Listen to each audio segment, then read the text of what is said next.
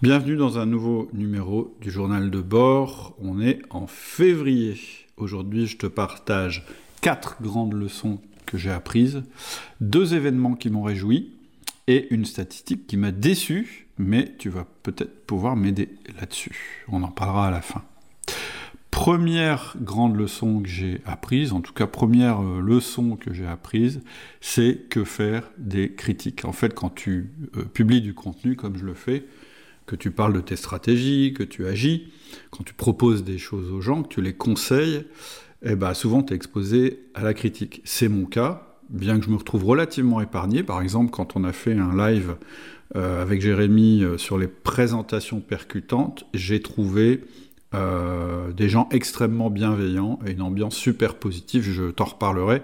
Mais voilà, juste pour dire, je suis pas en train de faire mon grincheux, mais je suis plutôt en train d'essayer de t'aider, et je pense que c'est intéressant de réfléchir deux minutes aux critiques, pour toi comme pour moi, en effet, euh, si tu es cadre, chef d'entreprise, entrepreneur ou intrapreneur, tu agis, et quand on agit, on s'expose à la critique. Et j'en ai jamais parlé, mais euh, parfois, si on est trop souvent critiqué, on a le risque de plus oser agir. Donc, est-ce qu'il vaut mieux complètement ne pas écouter les critiques? Moi, je pense pas, parce que c'est vrai que quelquefois les critiques, ça t'empêche d'avancer, mais c'est quand même une forme de feedback, et que ça peut être euh, utile d'écouter euh, des critiques, parce que ce sont ces critiques qui vont peut-être te faire évoluer.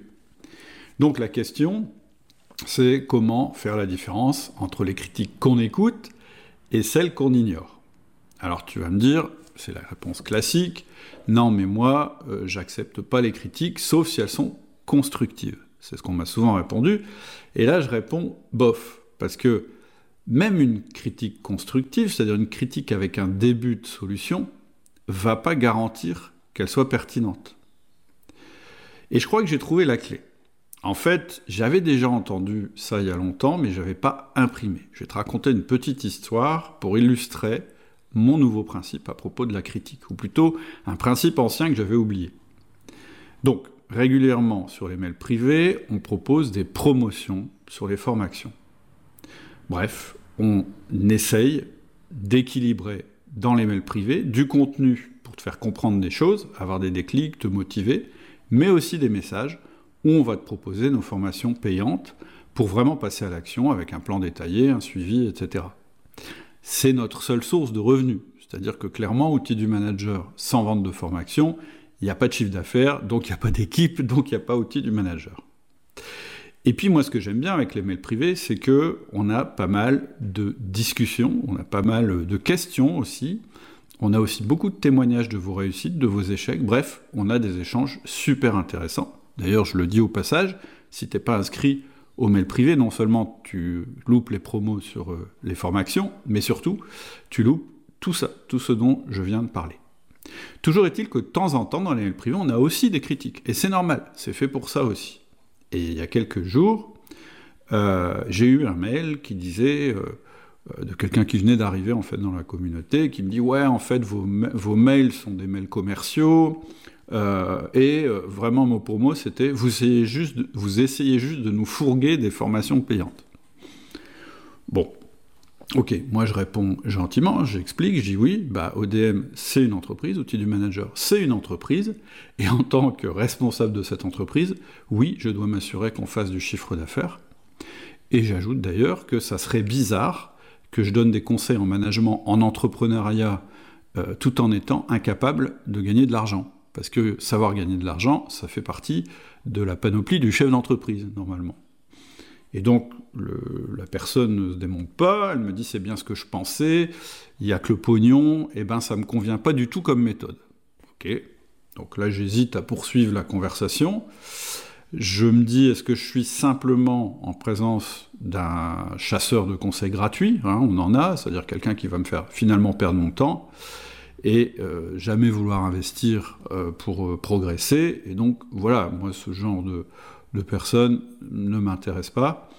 Euh, et donc j'ai sur le coup envie de lui répondre, bah écoute, je suis désolé que ça ne te convienne pas comme méthode, est-ce que tu veux te désinscrire?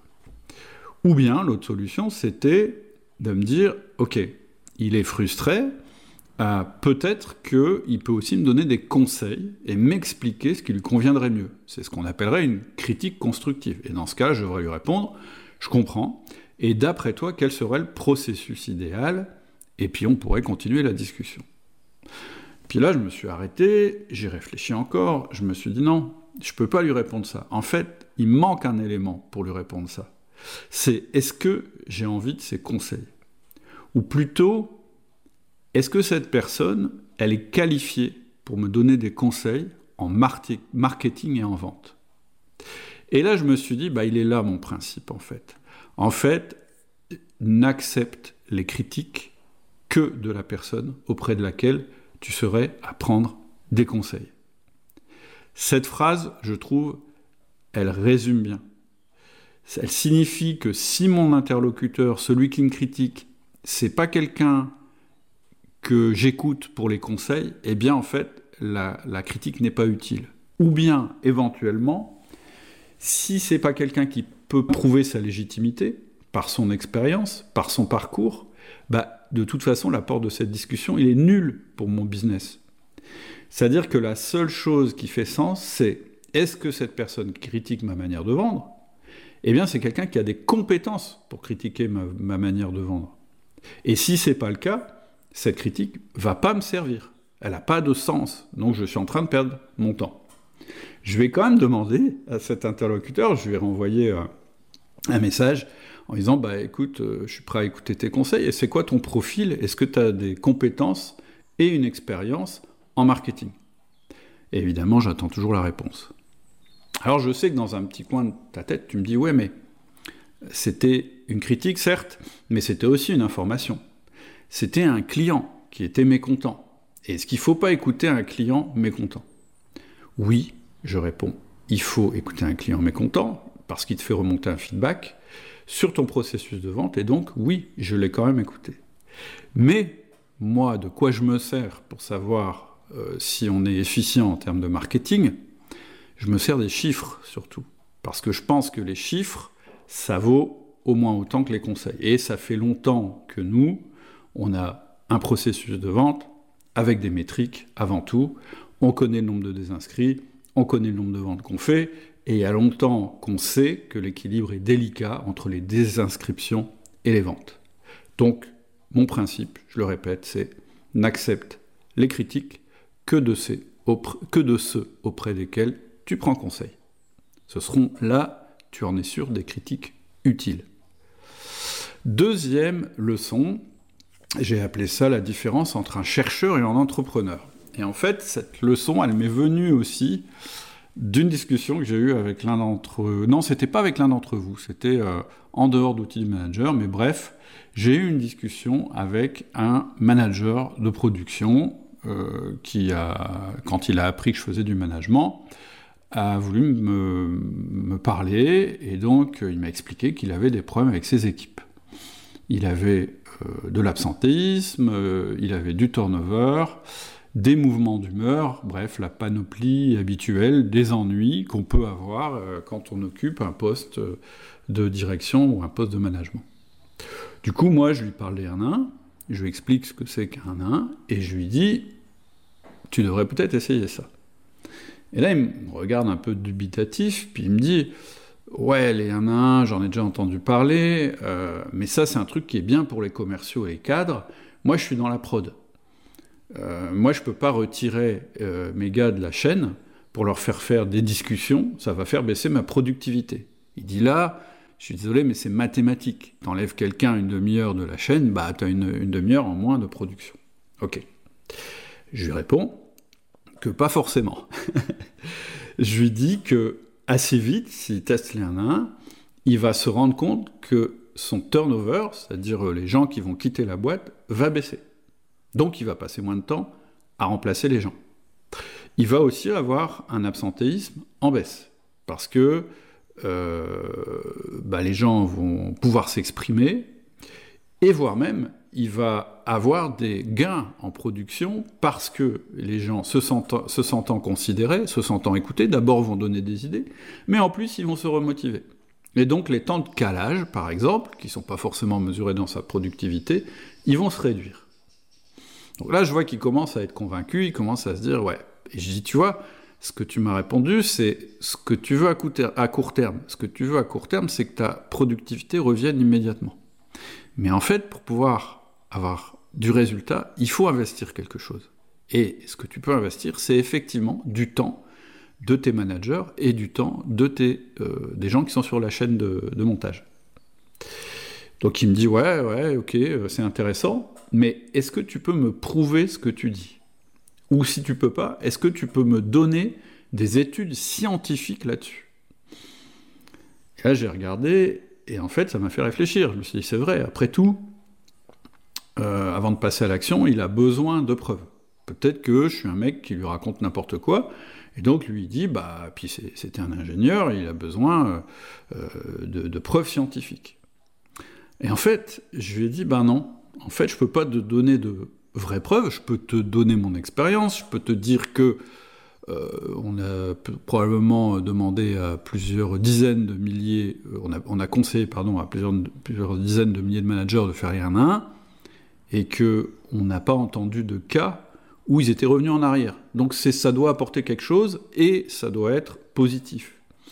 Mais, mais c'est vrai que je ne suis pas un chercheur. Moi, je suis un entrepreneur. Et donc, je me suis dit, pourquoi j'ai pas une démarche de chercheur? Bah Parce qu'un entrepreneur, en fait, il fonctionne pas comme ça, finalement. Et un intrapreneur, c'est pareil. Hein. C'est-à-dire que même si tu es dans une entreprise et que tu es salarié, mais que tu as un esprit d'initiative, tu n'as pas forcément une mentalité de chercheur. En fait, un entrepreneur, il entend des trucs, il se laisse convaincre, et puis il, il les essaye juste pour voir si ça marche. Donc mon conseil, je vais répéter, c'est d'essayer. Parce que pendant que tu es en train de faire ton chercheur à essayer de trouver des preuves, moi je sais que ton, c'est toi qui me l'as dit, donc je sais que ton taux de turnover et d'absentéisme, il est en train d'augmenter. En gros, à vouloir trouver des preuves, en fait, tu es en train de perdre du temps. Et le temps, c'est important. Donc je lui ai dit, teste essaye avec une partie de tes collaborateurs, puis tu verras bien le résultat.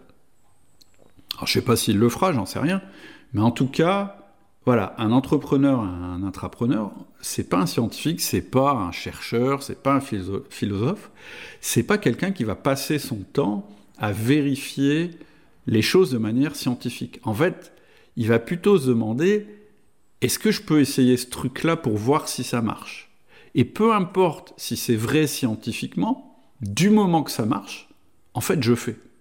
Et donc, il va la tester dans son cas personnel, et si ça marche, il va l'intégrer à son système de pensée. Et en revanche, si ça marche pas, si ça lui sert pas, même si c'est quelque chose, une étude qui est vraie euh, scientifiquement, eh ben, il va pas l'utiliser dans son système de pensée.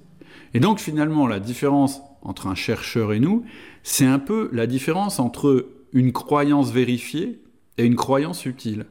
En fait, un intrapreneur ou un chef d'entreprise, il va plutôt se baser sur des croyances utiles. Il va se dire, si je fais ça, est-ce que je vais réussir ou pas? Est-ce que ça aura une utilité pour ma situation? Alors qu'un chercheur, évidemment, c'est son job, il va plutôt chercher à vérifier les choses, à en avoir la preuve avant de les essayer. Leçon numéro 3, comment expliquer le succès? Alors ça, c'est une leçon que j'ai tirée d'une fable que j'ai trouvée dans un bouquin qui est épuisé, hein, mais que je, voulais avoir et je l'ai enfin trouvé, euh, qui s'appelle euh, Max Strategy et qui, en fait, c'est un bouquin sur le business qui euh, raconte l'histoire euh, d'un cadre qui est euh, complètement désespéré parce que sa vie professionnelle lui plaît pas et son avion a du retard et il se retrouve dans un aéroport et il tombe à côté d'un mentor, d'un type qui a réussi et qui donne des conseils. Et voilà, moi j'aime bien ce genre de bouquin. Et à un moment dans, cette, dans, ce bouquin, dans The Max Strategy, il y a une fable qui est racontée et en fait, la, fable, euh, c'est une manière... Euh, bah, je vais te la raconter, et puis on va essayer d'en tirer des, leçons. Euh, il nous demande d'imaginer un concours de jeté de pièces. C'est-à-dire qu'il y a 1000 participants qui se mettent en ligne, et on tire les, chacun tire à pile ou face avec une pièce, et s'il a, il tombe sur face, eh bien il reste en ligne, et s'il a euh, pile, eh bien, il est éliminé. Donc, les 1000 personnes jettent leurs pièces, et euh, au premier tour, 500, bah, c'est statistique, hein, à peu près la moitié sont éliminés, et ils perdent. Les 500 qui restent euh, jettent encore leurs pièces, et on finit ainsi de suite à arriver à un moment, après 7 jetés de pièces, à un moment où il n'y a plus que 8 personnes euh, qui, euh, qui restent en jeu, et ce sont les 8 gagnants. Et au moment où ça, ça arrive, il y a une foule qui arrive et qui, pour être témoin en fait de cette formidable compétence qu'ont ces personnes, et qui, parce qu'elle a envie de voir ces, ces spécialistes du jeté de pièces. Donc les gagnants sont complètement adulés par la foule, ils sont célébrés comme des génies, euh, dans l'art de jeter des pièces, on écrit leur autobiographie et euh, ils deviennent des conseillers parce que tout le monde cherche leur savoir et, euh, voilà. Et donc ça devient des, spécialistes du jeté de pièces. Pourquoi? Bah Parce que quand même, c'est les 8%, ils étaient 1000 au départ, les 8 pour 1000, pardon, pas 8%, 8 pour 1000, donc forcément, s'ils sont, s'ils sont toujours là euh, à la fin du concours, c'est qu'ils font des choses, ils savent des choses que le commun des bordels ne sait pas.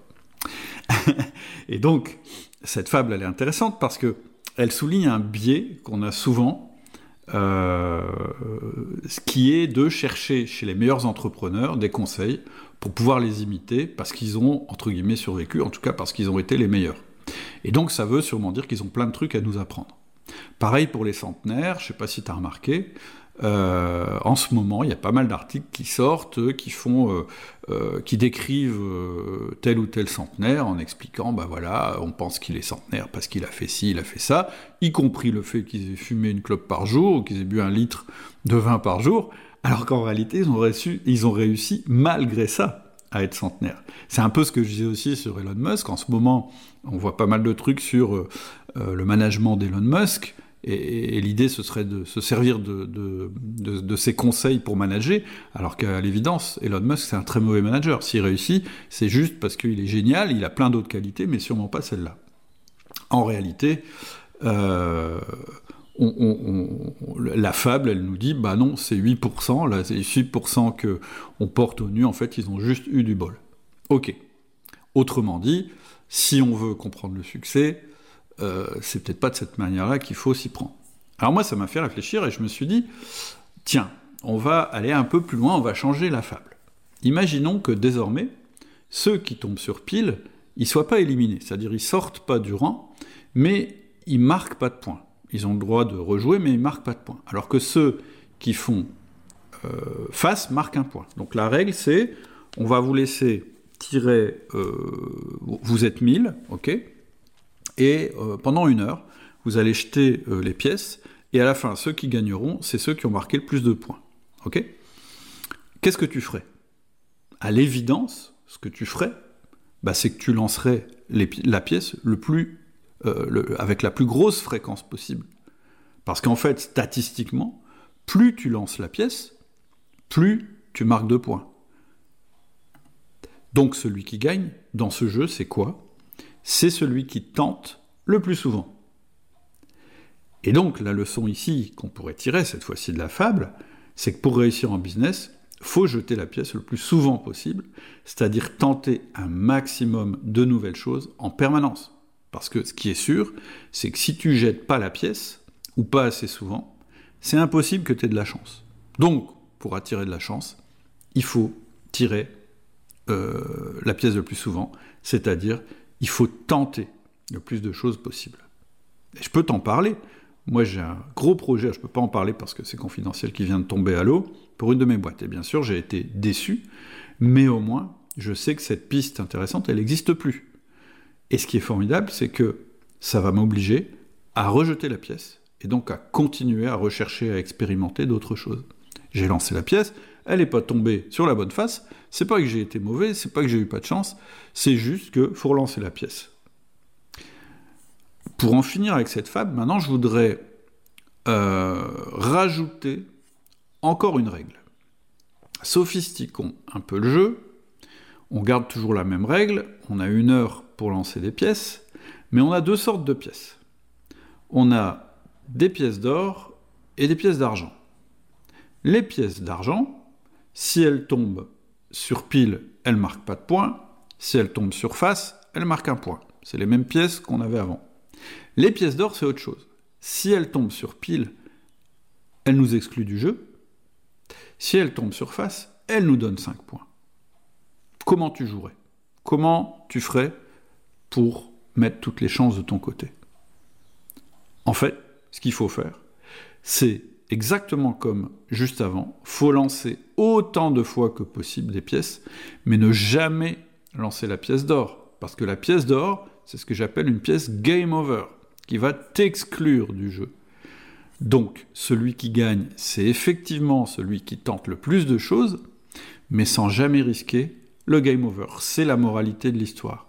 Ce que tu dois tenter, le plus possible, ce sont des choses qui peuvent te rapporter des choses, mais qui ne peuvent pas te tuer, ou plutôt, pour un chef d'entreprise ou un intrapreneur, te sortir du jeu. C'est-à-dire faire faire faillite à, ton, à ta boîte, te faire virer, etc. etc.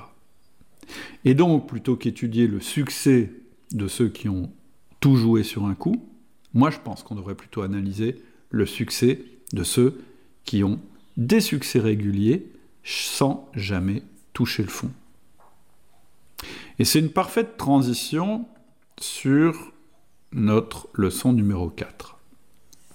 Comment gérer les risques avec nos collaborateurs?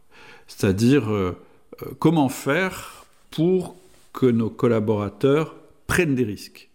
Parce que la leçon d'avance, c'est que si tu prends pas de risques, en fait, tu réussis pas. Donc il faut prendre des risques. Mais en même temps, et à tous les niveaux de l'entreprise. En même temps, si on prend trop de risques, bah, on fait trop d'erreurs et on se fait sortir du jeu. Alors pour répondre à cette question, on va utiliser euh, la barbelle stratégie de Nassim Taleb. J'en ai déjà parlé euh, dans la dernière leçon ou celle d'avant. En gros, ça consiste en quoi? Euh, Ça consiste à, sur ce qu'on ne veut pas perdre, prendre un minimum de risques, et sur ce qu'on peut perdre, prendre un maximum de risques. Autrement dit, on va plutôt qu'essayer de réduire le risque en général en disant à nos collaborateurs de ne pas prendre de risques, on va essayer de faire qu'ils ne prennent pas de risques sur des actifs ou en faisant des actions qui sont exposés à une irréversibilité. Qu'est-ce que c'est une, une irréversibilité? C'est une impossibilité de revenir en arrière. Ça peut signifier la destruction de l'actif, ça peut signifier la destruction de la relation client, ça peut euh, signifier euh, la destruction de la réputation de l'entreprise, ou euh, voilà son, sa faillite, c'est-à-dire l'utilisation de tout le capital de l'entreprise pour quelque chose qui ne fonctionne pas, tu l'as compris, c'est un truc où tu ne peux pas faire marche arrière. Et à partir du moment où tu intègres euh, cette donnée, où tu comprends bien ce principe, ça veut dire que ton rôle, ça devient plus de freiner tes collaborateurs en leur mettant des contraintes permanentes pour qu'ils prennent aucun risque, c'est autre chose si tu comprends la barbell stratégie, c'est de supprimer les risques de game over pour leur permettre d'être super agressifs en termes de risque, mais sans mettre la boîte en danger. Ok Habituellement, ce qu'on te dit en management, c'est non, non, non, il faut que tes cadres prennent aucun risque parce que euh, ça pourrait faire perdre l'entreprise, etc., etc. Et c'est vrai, mais c'est uniquement vrai pour les risques qui sont irréversible. Les risques qui ont un potentiel de gain élevé et un potentiel de perte faible, c'est-à-dire qu'on peut inverser, il faut absolument les prendre. Alors comment on va faire? Eh bien, on va utiliser la méthode euh, fail fast dont j'ai parlé euh, la dernière fois on va prendre des risques sur un périmètre limité. Si je reprends le truc, euh, ah non, mais on ne peut pas faire ça parce que ça va ruiner notre relation client, ben non, tu vas prendre le risque sur trois clients et tu vas prendre des clients pilotes. Et donc, tu vas pas ruiner toute ta relation client ou toute ta réputation. ou bien tu vas le faire sur un budget limité. Et réfléchir comme ça, ça paraît rien, mais c'est bien plus efficace que d'essayer de juger en permanence au doigt mouillé si on prend trop de risques ou pas assez de risques. Et donc, moi, ce que je te conseille, dans un premier temps, c'est d'expliquer ça à tes collaborateurs en leur demandant explicitement de prendre des risques, ou lorsqu'ils te parlent de prendre un risque dans l'année, d'essayer de mesurer tout de suite quel est le processus de fail fast qui est mis en place, quel est le périmètre, marché, produit, client, et quelle est la limite de budget?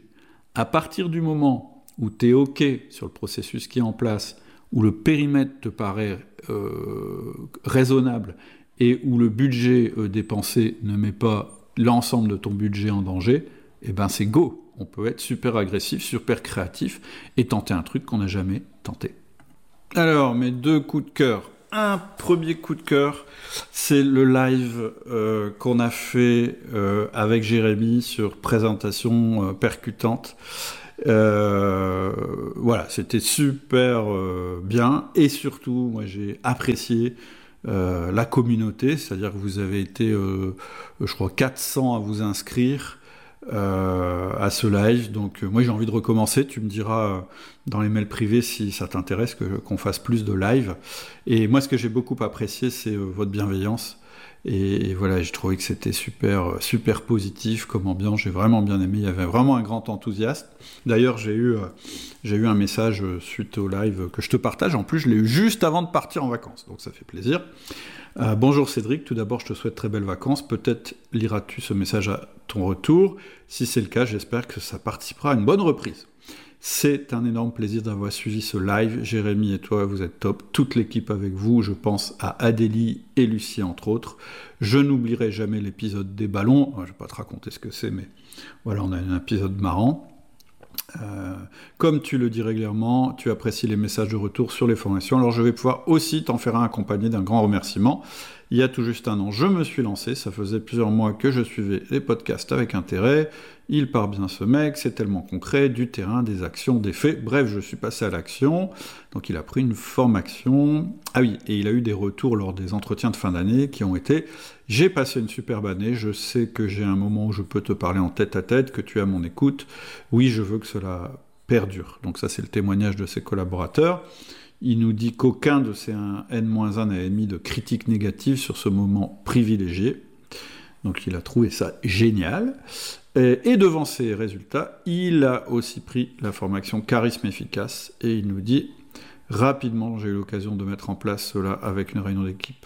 Euh, et encore une fois, bingo, je n'avais jamais autant préparé, réfléchi sur la façon de faire, d'agir et les résultats ont été à la hauteur. L'équipe s'est ressoudée, remise en cause. Incroyable, j'avais désormais la preuve qu'avec de la méthode de l'aide extérieure, en progressant moi-même, je pouvais faire progresser mes équipes. Bon, bah voilà. Moi, quand je lis ça, hein, quand je lis ce genre de témoignage, je me dis que je perds pas mon temps. Et euh, voilà, ça me passionne. Euh, voilà. Donc je précise, hein, le live qu'on a fait avec Jérémy, c'était un live gratuit. Euh, et par contre, les formations dont parle Patrick, qui nous a fait son témoignage, ce sont les, formations outils du manager. Donc ma question, tu peux répondre sur les mails privés, est-ce que ça te dirait qu'il y ait plus de live public? Le deuxième coup de cœur, c'est pas un live public, c'est un live qu'on vient d'avoir dans notre communauté d'entrepreneurs qui s'appelle le ciel. Alors le ciel, qu'est-ce que ça veut dire? Ça veut dire le cercle indépendant des entrepreneurs libérés. Donc ça, c'est vraiment euh, réservé aux entrepreneurs. On en fera sûrement aussi un pour les managers, mais on a déjà mis en place celui des entrepreneurs. Donc euh, si ça t'intéresse euh, d'y participer à ce cercle, c'est sur abonnement. Et donc n'hésite pas à m'envoyer un petit mail à, outils, à cédric at et euh, et on t'expliquera comment ça marche. Mais bref, le dernier live, je l'ai particulièrement apprécié. C'était avec Mathieu Doumalin, qui est spécialiste euh, de la prospection et, de l'organisation commerciale. Il nous a vraiment fait un live de qualité sur comment organiser euh, le commerce dans son entreprise et a en particulier un passage sur les KPI où j'ai eu plein d'idées. Euh, et entre autres, je me suis rendu compte que dans mes KPI, je suis trop sur des KPI de résultats et pas assez sur des KPI d'action. Je t'explique. Je veux développer le chiffre d'affaires. Je te, le fais simple, mais je veux développer le chiffre d'affaires. Bon, bah, mon KPI, c'est le chiffre d'affaires. Et lui me dit, bah non, euh, oui, ça peut être le chiffre d'affaires, mais le problème du chiffre d'affaires, c'est que c'est trop large, et surtout, ça peut être la conséquence de plein de choses. Donc il dit, moi, je te conseille de revenir un cran en arrière. Je lui dis, bah, c'est le nombre de devis. Ouais, c'est vrai, ça, le nombre de devis, c'est nous qui choisissons, mais qu'est-ce qui génère le devis? Bah, C'est les visites. Ah, ok. Qu'est-ce qui génère les, visites? Bah, C'est les rendez-vous. Qu'est-ce qui génère les rendez-vous? C'est les appels. Est-ce que tu mesures le nombre d'appels? Eh ben non, je ne le mesurais pas, parce que pour moi, c'était pas euh, un résultat. Mais il me dit oui, mais déjà, le nombre d'appels, c'est le premier truc qu'il faut mesurer euh, dans une force commerciale. Voilà, il nous a fait ça euh, sur plusieurs exemples. Moi, je l'ai repris aussi d'ailleurs pour les relances sur paiement, etc. Donc voilà, c'est un live comme j'aimais bien, super intéressant, super enthousiasmant et surtout très tourné vers le passage à l'action. Donc là aussi, communauté hyper sympa, celle des chefs d'entreprise. Si tu veux adhérer, on t'explique tout, tu nous fais un mail à cédric.outildumanager.com en demandant à ce qu'on t'explique ce qu'est le ciel. Ça, c'était mes deux coups de cœur. Après, j'ai un truc qui m'a un peu déçu, euh, dont je voulais te parler c'est que, alors on vient de changer de plateforme de podcast, donc c'est invisible euh, pour vous. Par contre, pour nous, euh, au niveau, on a plus d'informations. Malheureusement, on, a perdu une partie de nos, statistiques, mais on sait qu'on fait en moyenne 800 000 écoutes par an, ce qui est quand même pas mal du tout pour, pour un podcast. On a même eu un pic à 1 million d'écoutes par an. Donc ça, c'est top. Le nombre d'écoutes, c'est super. C'est un podcast qui est super suivi. On aimerait bien qu'il le soit encore plus, parce qu'il n'y a, pas, euh, a pas un million de cadres en France, il y en a beaucoup plus. Euh, mais là où on n'est pas bon, c'est, euh, je trouve, dans le ratio avis sur écoute. C'est-à-dire que quand je regarde le nombre de personnes qui ont mis un avis sur la plateforme, c'est moins de 1% des écoutes. Donc je trouve ça un peu décevant. Et donc je pense qu'on peut faire carrément mieux. Alors je te propose un deal. Si tu me laisses un avis sur la plateforme, c'est-à-dire, euh, si tu vas sur ta plateforme d'écoute de podcast et que tu mets un score et que tu mets un commentaire, encore mieux, eh bien moi, de mon côté, je m'engage à continuer à faire tout ce que je peux pour augmenter encore la qualité du podcast. Donc n'hésite pas à aller maintenant sur ta plateforme et à nous mettre une bonne note et un commentaire sympa parce qu'on adore ça. Je te remercie, je te souhaite une excellente semaine.